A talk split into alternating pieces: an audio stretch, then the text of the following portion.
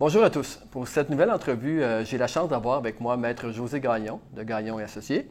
Bonjour. Bonjour à tous. Euh, Maître Gagnon, euh, aujourd'hui, on va parler de régie du logement. Maître Gagnon est une avocate en droit immobilier, en droit locatif, en fait, spécialisée, bien sûr, pour la régie, avec la régie du logement. Et puis, donc, aujourd'hui, on va, on, va, aborder un peu le côté transactionnel, également lorsqu'on est propriétaire d'une transaction. Puis c'est quoi qui est important d'aller vérifier? Parce qu'on va parler entre autres des loyers de faveur, on va parler du cannabis, on va parler également de qu'est-ce qui arrive en cours de transaction, puis milieu d'une transaction, ou qu'il y a une demande d'éviction qui est faite pour un locataire, une demande qui est ouverte à la régie, ou lorsqu'on reçoit un, jugement. On va parler également de, au niveau de euh, quand il y a un décès, quoi faire. Donc, c'est plusieurs sujets, qu'on va laisser euh, José peut-être se, présenter. Euh, pour nous, euh, bon, euh, peut-être donner un peu euh, votre historique, puis bien sûr, Gagnon et associé. je pense que vous êtes quelqu'un que beaucoup de monde connaissent dans l'industrie, mais quand même, on laisse vous introduire. OK, merci beaucoup. Alors, bonjour à tous. Alors, je suis maître Gagnon. Depuis 1991, je travaille au niveau immobilier. J'ai commencé sur la rive sud en 1900 au début 90 avec une autre entreprise qui était la Centrale immobilière Mérite, qui était une autre association de propriétaires. Donc, j'ai toujours représenté des propriétaires d'immeubles. Euh, par bien sûr, parce que vous êtes bien sûr à la Corpic, vous êtes vraiment très, très présente à la Corpic. Et, et depuis 1997, euh, j'ai une entente de partenariat avec la Corpic et ça fonctionne très bien. Euh, jusqu'à ce jour, euh, il n'y a aucun problème. Euh, nous sommes toujours très présents à toutes les assemblées et conférences. donc, on a le souci de bien représenter les propriétaires d'immeubles et c'est notre spécialité. Alors, on est spécialisé en droit locatif et tous nos avocats au bureau travaillent à la régie du logement pour représenter euh, les propriétaires d'immeubles. Alors, on fait du droit également civil et immobilier. Euh, mais ça fait toute la différence parce que lorsqu'on arrive dans les, dans les, cas de régie un peu plus complexes, que ça devient important d'avoir des gens qui font uniquement ça, qui connaissent les rouages de la régie, qui connaissent souvent même euh, la façon que les juges connaissent. Ça vient un peu que tu fais le tour des régisseurs. donc, OK, c'est intéressant. Donc aujourd'hui, euh, on va peut-être parler, mettons, lorsqu'on achète un immeuble. On est en transaction, on, regarde un immeuble, euh, on fait une offre d'achat, euh, on a une offre d'achat acceptée, on fait notre première visite, l'immeuble nous plaît physiquement. Maintenant, lorsque c'est temps de faire la vérification des diligentes des revenus et dépenses, on étudie les baux, que ce soit un 30 logements, un 6 logements ou autre, il y a toujours beaucoup de documents à, étudier. Est-ce que tu aurais quelques conseils à donner aux, investisseurs? Bien, c'est sûr que euh, beaucoup de personnes nous posent la question comment maximiser mon investissement, puis qu'est-ce que je fais avant d'acheter? Bien, je pense que vous, en tant que toi et ton équipe, je suis certaine, ton due diligence, hein, c'est de vérifier les baux et de vérifier euh, aussi s'il y a des jugements à la cour.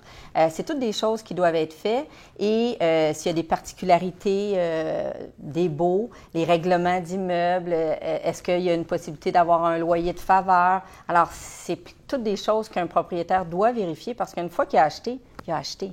Et il achète avec les problèmes et avec les contrats qui ont été conclus. Entre autres, y a-t-il un contrat de conciergerie? Euh, est-ce qu'il y a des baux séparés pour les garages?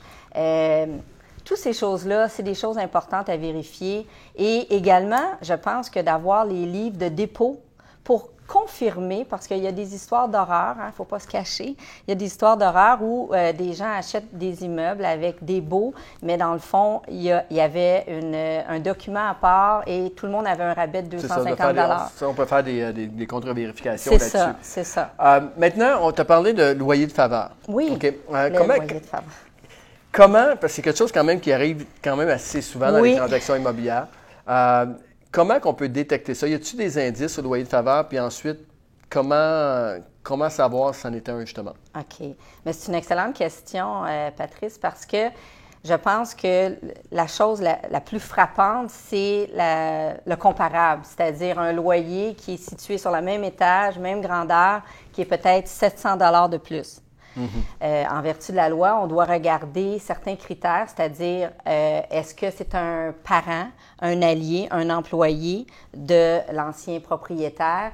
Euh, Ou est-ce que c'était un, le propriétaire était-il, parce que là je regarde la définition, était-il un soutien de ce locataire-là? Ça pouvait être un, parent, un enfant. Ou est-ce que ça a été transmis à une succession et est-ce que la gestion était inadéquate? Alors ça, c'est les critères habituellement qu'on doit regarder. Fait que donc, c'est pas toutes ces conditions-là, mais ça Non. doit être au moins une, de, une de ces exact, conditions. C'est exact. Et la chose la plus importante, ceci doit être fait par le propriétaire lors de la première occasion qu'il a pour renouveler les baux. Alors, oui, on peut aller devant la régie du logement et dire, euh, ce locataire-là a un loyer de faveur, je vais le rétablir au prix du marché. Mhm. Mais la chance, c'est pas la chance, mais l'important, c'est de le faire dans la première année. Dans la première année, parce que sinon, on devient qu'on on accepte euh, tacitement ce, ce loyer de faveur-là. Absolument. Euh, et on peut maintenant- plus le plaider après. Euh, tu, tu as mentionné un peu plus tôt dans une conversation, euh, puis ça, c'est vraiment important parce que ça arrive lorsqu'on achète une succession. Oui. Si le premier propriétaire, OK, Ouais. ben, le, ben, le propriétaire qui est décédé, si vous voulez, a, de- avait un loyer de faveur pour un des, des locataires. Par la suite, la succession a pris ça en main. Hum. Et la- pour le temps de régler la succession, ça a pris un an et demi. Ouais. Et nous, on achète cet immeuble-là par la suite. On n'a plus nécessairement le droit de contester ce loyer de faveur-là parce que, dans le fond, c'était à la responsabilité de la succession de le faire, c'est ça? Exact, exact, tu as bien compris. Mais c'est ça, c'est malheureux, mais souvent, les gens qui prennent des successions, puis on sait très bien qu'une succession peut durer plus qu'une année, mais malheureusement, l'article dit, c'est qu'on doit le faire lors de la première chance. Et malheureusement, euh, c'est souvent euh, à- aux, aux personnes, à la succession, à invoquer le loyer de faveur. Donc, c'est important de regarder notre vérification diligente si on voit ce loyer-là, qui est vraiment un loyer de faveur, de vérifier si on l'achète à une succession, de voir ce que ces gens-là ont. euh, fait que, Mais quand on parle de succession, Oui. euh, c'est-à-dire que si on achète l'immeuble à une. Mettons que quelqu'un achète un immeuble et il le remet sur le marché tout de suite. euh, là aussi, c'est la même situation. C'est-à-dire qu'il ne faut pas qu'il y ait euh, le, le nouveau propriétaire. Si le loyer de faveur est accordé par le propriétaire qui était précédent, ça va suivre. Il faut, il faut que le, le- le propriétaire avec qui on achète nous, lui aussi, ait pris à l'action avant qu'on arrive? Ben, pas nécessaire. Là, si on parle pas de succession, non. Ah. C'est-à-dire que si la personne, euh, on est capable d'établir, ben, c'est parce que si c'est pas une succession, on peut pas invoquer ce motif-là. Mm-hmm. C'est ça, c'est ça qu'il faut réaliser. Il faut vraiment que ça rentre dans un des critères. Alors, il va falloir établir que c'était un enfant, c'était euh, sa blonde, c'était. OK, alors, mais d'autres motifs. Mais quand on parle de succession, il faut vraiment établir que c'était celui qui est décédé et la succession invoque la chance de dire, ben là, tu as un loyer de faveur, on ne peut pas te garder à ce prix-là. Mais c'est vraiment la première opportunité. C'est le terme à, à se rappeler. Là. Donc, nous, en tant que courtier, lorsqu'on prend un mandat qu'il y a une succession, il faudrait tout de suite aviser les gens hey, Oui. euh, cet loyer-là, il faut, euh, faut il, faire faut de le, il faut le remonter puis invoquer que c'est un loyer de faveur. Un autre euh, aspect qu'on voit beaucoup euh, côté transactionnel, Ouais. euh, lorsqu'on fait la vérification des revenus et dépenses, souvent, bon, tout est beau, on regarde les beaux, il y a souvent un concierge qui a un loyer qui est, euh, qui est fourni. Et là, on achète un immeuble, l'acheteur achète l'immeuble, et là, il se rend compte que le concierge, là, dans le fond, il ne faisait pas le job. Mais là, il y a un loyer qui, qui était fourni avec ça. Et puis, il n'y a pas nécessairement de bail. C'est quoi les procédures à faire? Puis, c'est quoi le, le- le danger avec ça? Parce que, indirectement, ça peut être un loyer de faveur aussi, là. Mais, Hum, euh, exact. Bien, euh, plusieurs euh, avenues sont ouvertes là, aux, premiers, aux, aux propriétaires, c'est-à-dire que souvent, il n'y a pas de contrat. hein. Il n'y a pas de contrat écrit, mais il y a un contrat verbal. Et il y a des tâches qui sont faites par euh, le concierge. Alors, dans le- un délai de 30 jours, le propriétaire peut envoyer un avis et mettre fin au contrat de conciergerie et mentionner que son bail est accessoire à son contrat de travail. Donc, il devra libérer l'espace, si le propriétaire le veut bien, ou le remettre au prix du, du marché. OK. Parce que c'est ça qui est souvent la- la- le problème, parce que le concierge, dans une, mettons, un immeuble de 30-40 logements, a souvent le logement le plus proche de l'entrée, qui peut se voir les allées et venues de l'immeuble. Donc, si on décide de changer de concierge, puis on veut également reprendre Ouais. le logement pour un futur concierge, à ce moment-là, on, on peut, à cause que, on peut, même s'il n'y a pas de contrat, ou Demander pas de bail, qu'il Ouais. quitte parce que c'était dans le fond dans les fonctions Parce que le bail était accessoire à son contrat de travail. Donc, ça suit. Si on met fin à son contrat de travail, le bail également, étant donné que ça faisait partie de l'entente euh, avec le concierge. Également. Euh, merci. Également, il y a, souvent la, situation où un concierge a dans le bail, il y en a malheureusement qui font ça comme ça. Je ne pense pas que c'est la bonne façon de faire. Mais dans le bail, ça va être écrit, le, le bail, mettons, est à. Euh, ils vont faire le bail, mettons, c'est un bail d'une valeur de 700 mais ils vont faire un bail à 500 en, et en ajoutant comme quoi que le concierge devra. Euh, que la personne devra faire le ménage et ainsi de suite, quelques responsabilités, collecter le loyer. Fait que tu as un bail à 500 mais en plus, la personne est obligée de faire le travail. OK, de, de mm-hmm. nettoyer, suite. Qu'est-ce qui arrive si finalement la personne ne fait plus la job, puis euh, lui, il dit, garde, moi j'ai un bail à 500 OK. Mais euh, entre autres, le loyer de faveur pourrait être invoqué à ce moment-là. OK. OK, en disant que, euh, wow, là, tu ne payeras pas ce montant-là parce que tu étais, un employé. Bien là, c'est lorsqu'on a une vente. Là. Mais mm. en cours de bail, ben, c'est là où c'est touché parce que tu as déjà établi le montant du loyer. Mm-hmm. Alors, qu'est-ce que tu fais avec un bail de 500 Puis, tu as demandé à la personne de cesser. Alors, c'est toujours très... Parce que ça, c'est quelque chose qu'on voit malheureusement souvent. Ou des fois, les gens vont faire un petit peu mieux, vont dire le loyer est à 700 mais qu'une réduction de 200 sera allouée pour accomplir les tâches suivantes, exemple. Oui. Fait que là, à ce moment-là, ça devient un, contrat dans le sens où s'il arrête de faire le, on décide qu'il ne fait plus le travail, au moins le, bail était déjà le prix est établi à 700 Bien, on peut l'établir au loyer euh, du marché ou on peut, encore une fois, parler de loyer de faveur, puis l'invoquer lors du, premier, du prochain renouvellement. Parce qu'encore une fois, puis, puis tantôt je voulais euh, élaborer là-dessus, c'est un employé. Et c'est pour ça qu'il y avait un loyer si bas. OK. Donc, ce serait quoi la bonne pratique à faire pour le concierge? Bien, c'est, c'est, difficile, là, mais je pense que c'est d'avoir un contrat en bonne et due forme et que le bail soit accessoire euh, au contrat de travail. Et lorsque c'est terminé, euh, il n'y a plus de contrat, le concierge doit quitter. Et s'il ne veut pas quitter, bien, on refait un nouveau bail au, au prix du marché. OK. Parce que justement, mais là, tu as un contrat à part, donc c'est évident. C'est ça. Alors, ce bail-là n'existe pas dans le sens que c'est le contrat de travail qui, qui est le contrat principal. OK. Parce que souvent, le concierge tu sais, c'est pas, il fait plus l'affaire, mais on veut pas nécessairement qu'il parte de l'immeuble. C'est juste que là, on veut prendre quelqu'un, puis il commence à être fatigué un peu, remplacer. Fait que souvent, c'est ça que ça devient un peu conflictuel, parce qu'il est intéressé de rester là, il est habitué à son logement. Alors, on peut tout simplement l'écrire. je pense à ça pendant que tu me poses la question. On pourrait l'écrire comme clause à l'effet que le propriétaire pourra mettre fin au contrat dans un délai de 30 jours et euh, si le contrat euh, si le concierge désire rester sur les lieux, il devra payer le prix euh, du marché et que le loyer devra être majoré selon un, logement comparable. Ben, c'est une, bonne solution. Euh, maintenant, en cours de route, encore une fois, dans une, transaction, on, fait des vérifications diligentes et tout est correct. On, s'entend, on enlève la vérification diligente. Euh, on est rendu à l'étape du financement et là, whoop, il y a un, locataire qui, euh, est en retard sur son loyer. Et euh, le propriétaire, celui qui est encore propriétaire, le vendeur, bon, ben, il dit écoute, moi, je vais ouvrir un, dossier à la régie. OK? Fait qu'il fait un avis, euh, il va euh, au locataire, puis là, il dépose le, dossier à la régie.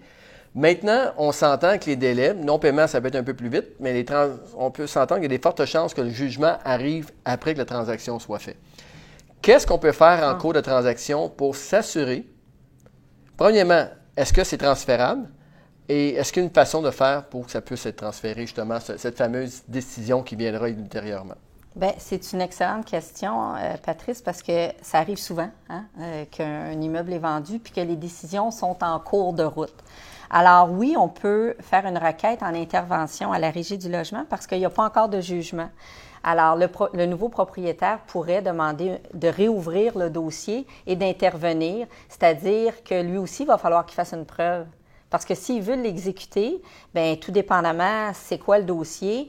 Euh, est-ce que c'est une diminution de loyer? Est-ce que c'est une résiliation de bail? Il y a tellement, tu sais, c'est du cas par cas. Mhm. Mais une chose est certaine, c'est qu'il faut que ça soit mentionné, qu'il prend fait et cause des jugements à intervenir. Donc, euh, puisque l'offre d'achat a déjà été faite, OK, oui. c'était pas là, fait que pendant le cours, on a une solution, ce serait de faire une modification à l'offre d'achat pour... Oui. Répète ça, pour ou à de vente. être fait et cause de la de prendre fait et cause et de pouvoir l'exécuter. Le jugement à venir. D'où l'importance de faire la différence entre une demande qui a été introduite à la Cour et un jugement à intervenir. Donc, on n'est pas rendu à la même étape au niveau des procédures de cour. là. Donc, si on est juste à la demande qui a été faite à la Cour, là, à ce moment-là, il faudrait demander. euh, Mais il faut savoir, premièrement, est-ce qu'on est en défense ou en demande? Alors, si la demande est faite par l'ancien propriétaire, soit des, entre autres des demandes de fixation. Mhm. Alors, on achète un immeuble, puis euh, le propriétaire a déjà déposé 4-5 fixations. On doit faire une requête en intervention. On doit intervenir, mais on doit être avisé. Et lorsque c'est le locataire qui fait le- la plainte euh, pour X raison, comme que- c'est ça. Souvent, des propriétaires pensent parce qu'un locataire demande une diminution, il y a une vente, que ça touche plus le nouveau propriétaire. Wow, un instant. Le locataire souvent va faire un amendement et va poursuivre le nouveau propriétaire. Donc, c'est sûr que Et c'est si pas. c'est rétroactif, là, ça peut, ça peut Bien avoir absolument, ça va affecter le nouveau propriétaire parce que il doit savoir s'il y a des travaux à faire ou s'il y a eu des dégâts. Alors, et ça, ça peut faire partie de la Donc, on, négociation. on- on fait une modification à l'offre d'achat pour. euh, il faut aviser. Et aviser. faut- Et également sur l'acte de vente, ça peut être important. J'ai déjà vu ça dans les actes de vente, des absolument. notaires qui demandaient ce que ça soit écrit. Absolument, c'est très, très important parce que euh, c'est pas parce qu'on vend la propriété que les demandes n'existent plus. OK, parfait. Euh, maintenant, euh, puis ça, on parle de demande, mais quand on reçoit un jugement, Oui. là encore là, est-ce que c'est la même? Ben, d'où l'importance de, euh, de, de prendre, de faire des requêtes en intervention pour que notre nom, en tant que nouveau propriétaire, soit indiqué sur la, la procédure ou que ça soit indiqué sur les procédures de cours et qu'on puisse l'exécuter. OK, parfait. En même temps, lorsqu'on fait une vérification diligente, on va souvent avoir des, on a les baux, des logements, mais aussi les, les garages. Oui. Euh, puis je pense qu'il y a des techniques un peu que- qu'on peut euh, essayer de dissocier les deux en tant que propriétaire avec des avantages. Je peux peut-être euh, élaborer un peu là-dessus. Bien, c'est sûr que pour un propriétaire qui est au centre-ville de Montréal, lorsqu'on a des garages, bien, ils sont très convoités par euh, plein de gens, même pas nos locataires, hein, des, des voisins. Alors, euh, oui, il y a une façon de faire, c'est de ne pas l'indiquer sur le bail résidentiel, qui a un stationnement inclus, et de faire un contrat à part avec une autre entité, personne morale euh, ou personne physique, qui est différente de celle inscrite sur le bail, et de de mettre des dates de paiement différentes, c'est-à-dire de partir le bail. Supposons un bail résidentiel commence toujours le premier de chaque mois, habituellement, mais on peut commencer un, un bail euh, de garage le 15, OK. du 15 au 15, et euh, payer à une autre personne, et jamais, ça ne doit jamais être payé en- en même temps que le loyer. OK. Il faut vraiment qu'il y ait une, une distinction, euh, Oui. que ça soit pas, parce que si on fait carrément juste un bail à son nom perso ou en, en entreprise qui possède Ouais. l'immeuble avec le locataire pour le logement, et on fait la même situation avec la même entité, encore avec le même locataire pour le, pour le, le garage, Mm. en- la régie du logement pourrait interpréter le tout ensemble. Donc, les augmentations, les fins.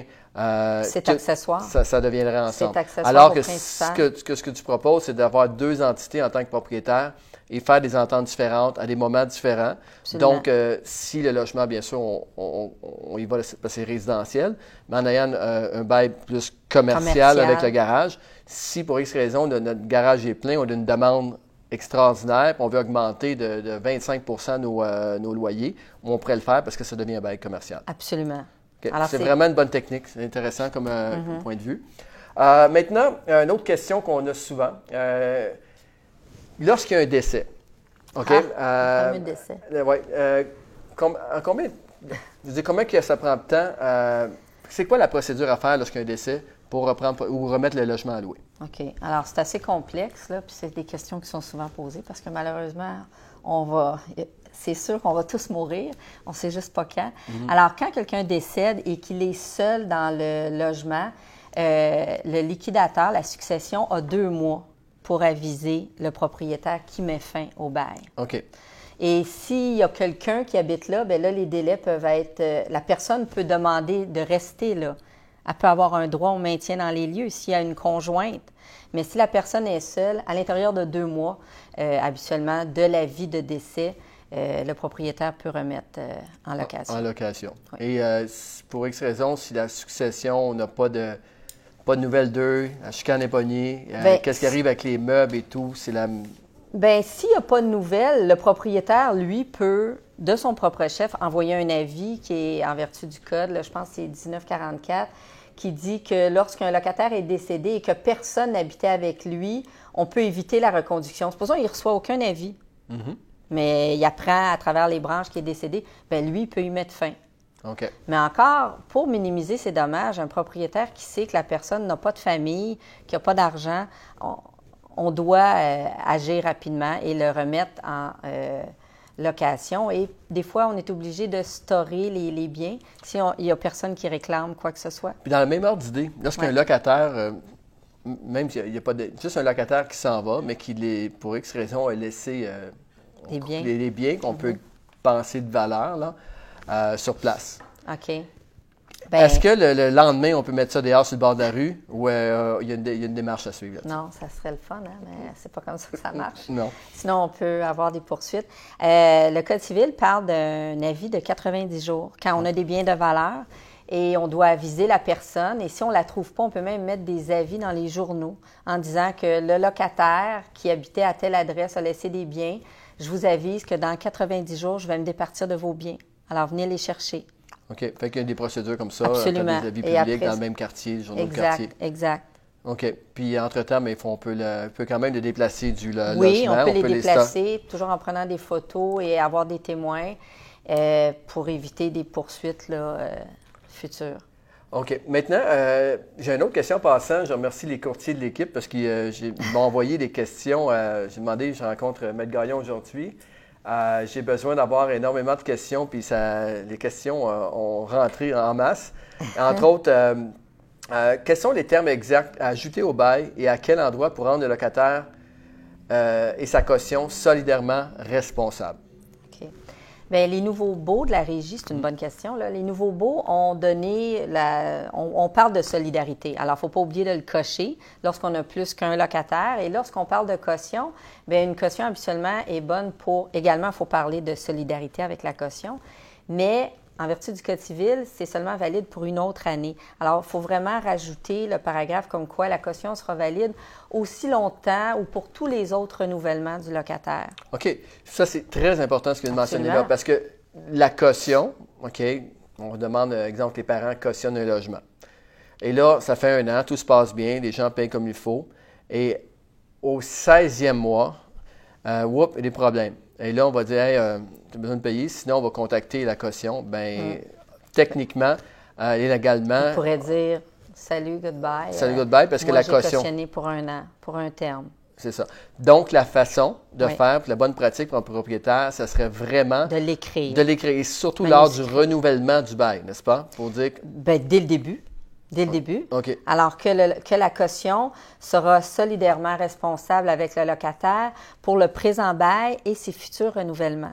OK. Donc, en l'écrivant au départ, une seule fois, on est correct, on n'a pas besoin de le refaire toutes les années. Bien, moi, je dis toujours, plus fort casse pas. Euh, quand, on a, quand on veut tenir responsable une caution, souvent c'est un parent qui endosse un- son enfant. Euh, moi, je dis tout le temps, envoyez vos avis de renouvellement à la caution pour qu'ils soient avisés où est-ce qu'on est rendu dans le bail. Parce qu'il y a un autre article du Code civil qui dit qu'une caution pourrait se retirer après trois ans en envoyant un avis au propriétaire. Fait encore une fois, euh, il, il faut vraiment suivre ça de très près, puis peut-être renouveler le mandat de caution. C'est ça. Parce que lorsqu'on arrive en transaction, on s'entend souvent que c'est le, propriétaire précédent qui a fait le bail. Mm-hmm. Donc, on l'a entre les mains. Euh, Et on s'aperçoit que dans la vérification diligente, ben, il donne les, tous les, les, les baux et les documents Mm-hmm. afférents aux baux, là, dont euh, la caution, entre Mm. autres. Euh, donc, à ce moment-là, ce serait important, si ce n'est pas écrit originalement, de l'écrire dans le renouvellement, comme quoi Oui. que. euh, Puis d'aviser la caution qu'elle est responsable pour les, les futurs renouvellements, puis qu'elle est d'accord avec l'augmentation. OK. Fait qu'à ce moment-là, si on fait le renouvellement, c'est pas juste le locataire qu'il faut qu'il. euh, Bien, on, pourrait l'aviser si on veut, entre autres, Le locataire, mais on voudrait aussi la aviser caution. La caution également. Oui. OK. Est-ce qu'elle doit signer également le bail, la caution, ou c'est euh, simplement un Mais avis? Ben non, elle, elle a déjà signé son premier avis, mais qu'elle est avisée. On ne lui demande pas si elle est d'accord ou pas, mais on l'avise que le bail est reconduit pour une autre année. D'accord. C'est bon. Euh, maintenant, euh, est-ce qu'on peut inverser un locataire suite à un test d'air ou dans celui-ci? euh, tu sais, quand on arrive à un locataire, on, on s'aperçoit que suite à, la fumée, des odeurs de moisissure ou autre, euh, c'est très incommodant pour le restant. Est-ce qu'on peut évincer un locataire en faisant des tests ou euh, hmm. c'est plus la cause qui est, qui est importante? OK. Euh, ben, c'est encore une question euh, très actuelle et, de plus en plus avec le cannabis, ça va devenir presque journalier à la Régie du logement, je crois.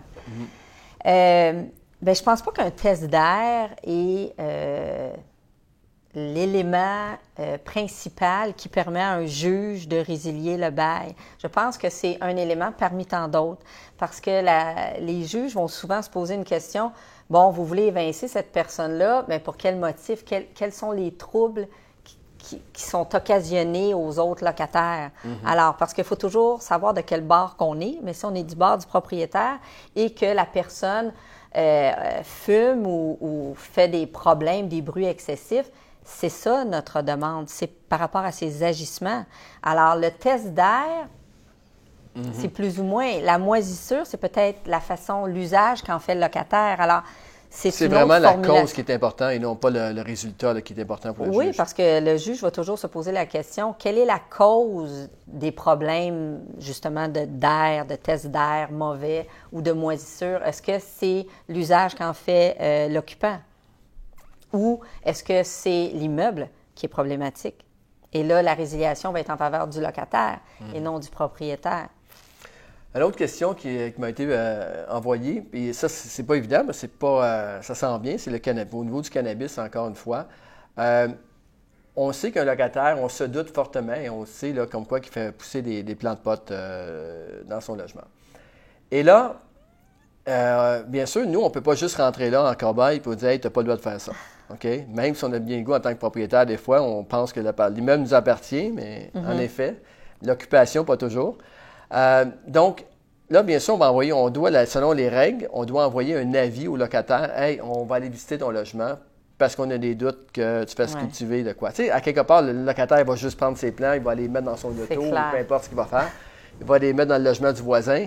Et euh, on va passer, il n'y a rien. Fait que ça va être quand même. Euh, ça ne sera pas évident de. de, Y a-t-il des techniques qu'on peut faire ou. Euh? C'est sûr que la loi euh, protège un peu les locataires, hein, puis la loi dit qu'on ne peut pas rentrer comme ça dans un appartement à moins d'une urgence. Alors souvent, ben, je dis aux propriétaires, lorsqu'il y a une culture de marijuana ou de cannabis, il y a peut-être des fois de l'eau, hein, de la moisissure. Euh, alors souvent, il y a peut-être des dégâts d'eau. Alors, mm. on peut rentrer dans un logement en cognant en disant qu'il y a un dégât d'eau dans le sous-sol, parce que c'est souvent comme ça, d'ailleurs, qu'un propriétaire découvre qu'il y a des activités euh, illégales. Maintenant, ça va devenir légal, peut-être. Mm. En tout cas, la loi n'est pas encore faite. Encore là, je pense qu'il y, a, entre, la, consommation et la, et la production. Oui, il, y a encore beaucoup de choses qui, euh, qui va, on va avoir beaucoup de travail là-dessus encore. Mais une chose est certaine, c'est qu'un propriétaire doit démontrer qu'il y a une urgence. Il ne peut pas rentrer comme ça dans un logement s'il n'y a pas un motif de rentrer. Sinon, il doit aviser le locataire. OK.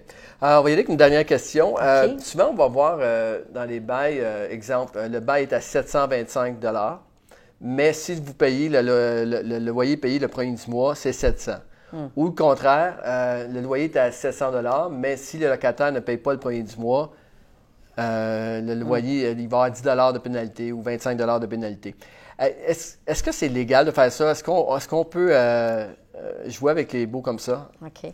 Oui, ça arrive souvent qu'un propriétaire marque ça dans un bail. Alors, il n'y a aucun problème si la personne consent à signer le bail et à payer les pénalités, sauf que lorsqu'un juge voit ces frais-là, le montant du loyer, c'est 700. Est-ce qu'on a des, des, factures?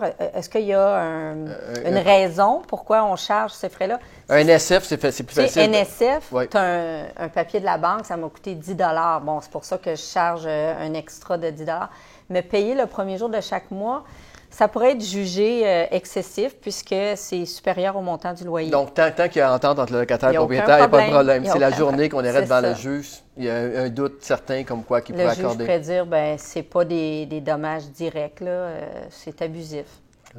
Euh, José, peut-être un petit mot de la fin de ta part. Est-ce qu'il y a des petits conseils que tu peux donner aux gens? Sinon, euh, bien sûr, on va laisser aussi euh, tes coordonnées avec le lien sur votre sur Gagnon et Associés, sur la firme d'avocats. Puis, mais je pense qu'on a fait quand même beaucoup en 30 minutes. là, ça, Ouais. ça- ça passe vite. Euh, fait donc, vraiment, j'apprécie beaucoup le, le- le temps que tu as, pris avec nous. Donc, Ça m'a est-ce que tu as un plaisir. euh, petit conseil? Ou... Bien, l'important, c'est de bien étudier euh, le- vos baux et puis de faire attention au renouvellement et d'être vigilant. Et la régie est là pour les propriétaires aussi. Ah, donc c'est bien. Donc, merci à tous. Merci de votre attention. Encore une fois, si vous avez apprécié le vidéo, euh, le contenu, euh, n'hésitez pas à taguer euh, les gens que vous connaissez là-dedans, le partager. euh, puis encore mieux ça, bien, encourager les services, soit de Maître Gagnon ou les miens, euh, si vous pensez qu'on a créé un peu de valeur pour vous aujourd'hui en vous donnant ce contenu. Donc, encore une fois, merci beaucoup. À Merci. bientôt.